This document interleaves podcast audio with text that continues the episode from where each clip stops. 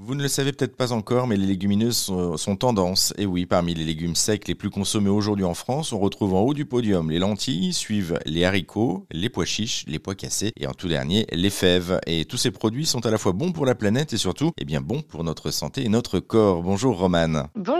Vous êtes euh, diététicienne Romane pour Me Healthy et spécialiste hein, justement de ces produits, ces légumes secs. Alors comment bien choisir ces légumineuses pour débuter? Alors nous, c'est vrai qu'on va toujours avoir tendance à conseiller du bio de préférence donc c'est vrai qu'essayer d'aller plus dans les magasins bio et de privilégier le bio pour limiter tout simplement euh, les, pesticides. Après, du coup, bah, finalement, il y a plusieurs euh, méthodes. Soit on les achète euh, secs et donc on les cuit nous à la maison, soit on les achète déjà cuits et du coup, bah, souvent ils sont en, boîte de conserve, tout simplement. Après, ils se cuisinent, quoi qu'il arrive, assez, assez facilement. Hein. C'est vrai qu'on peut faire pas mal de, pas, mal de petites recettes. C'est vrai que par exemple, l'été, ce qui me vient en tête, c'est des salades de pois chiches, des salades de lentilles, ou on peut même faire des houmous. en hiver, ça peut être des, des currys de lentilles, euh, du couscous, euh, des veloutés de lentilles au lait de coco. Euh, voilà, ça donne très envie. Donc, faut pas hésiter aussi, si jamais, à aller sur notre application Make qui est disponible sur les stores où il y a plus de 850 recettes gratuites, si jamais vous avez besoin d'idées. Mais sinon, voilà, il y a quand même plusieurs, en, tout cas, recettes. Donc, le but, c'est de varier, pas mais voilà, toujours bio de préférence. Après,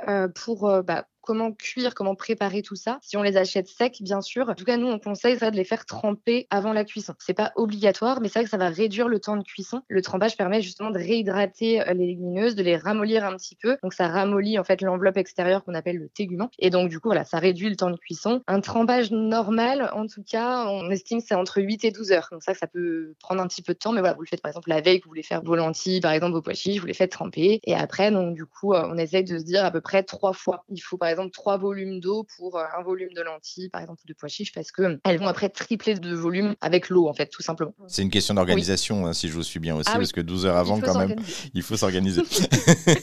c'est pour ça que les personnes privilégient en général les boîtes de conserve, parce qu'on va pas se mentir, c'est quand même un peu plus simple, parce qu'après, même une fois que c'est trempé, on reste quand même sur un temps de cuisson, parce qu'après, du coup, on rince, on met de l'eau fraîche à nouveau, on n'utilise pas l'eau de trempage, et après, les lumineuses, bah voilà, on les fait cuire dans de l'eau euh, à peu près à feu doux, et euh, voilà, ça peut prendre entre 30 minutes par exemple pour les lentilles, mais ça peut prendre jusqu'à 3 heures pour les pois chiches. Voyez Donc c'est quand même pas mal. Ça demande de l'organisation, effectivement. Là, on a vu pour la cuisine. Comment est-ce que ça se conserve après ces légumineuses? Que ce soit sous forme sec dans un sachet ou euh, par exemple dans une boîte de conserve, c'est vrai que ça peut aller jusqu'à euh, une année, hein, facile. Mais une fois qu'on l'a cuisiné, on peut garder le produit si c'est dans une boîte bien hermétique au frigo jusqu'à 6 jours. Si jamais on met ça au congélateur, ça peut se garder à peu près jusqu'à 6 mois. Un petit mot pour terminer, justement. Est-ce que vous avez un petit conseil pour, euh, pour éviter les désagréments ou inconforts intestinaux euh, liés à la consommation de ces légumes secs euh, Le fait de tremper la légumineuse avant la cuisson, c'est pas obligatoire. On conseille vraiment de le faire obligatoirement pour les personnes qui ont justement des petits désagréments. Donc toujours vraiment euh, les faire tremper avant de les faire cuire parce que du coup ça va forcément enlever une partie des fils des oligosaccharides qui posent souci. Si jamais on achète des légumineuses en conserve, toujours bien rincer avant de les consommer parce que pareil, il reste un petit peu des fibres dans l'eau en fait dans lesquelles elles ont été conservées. Et après, il y a des petites astuces. On peut aussi rajouter par exemple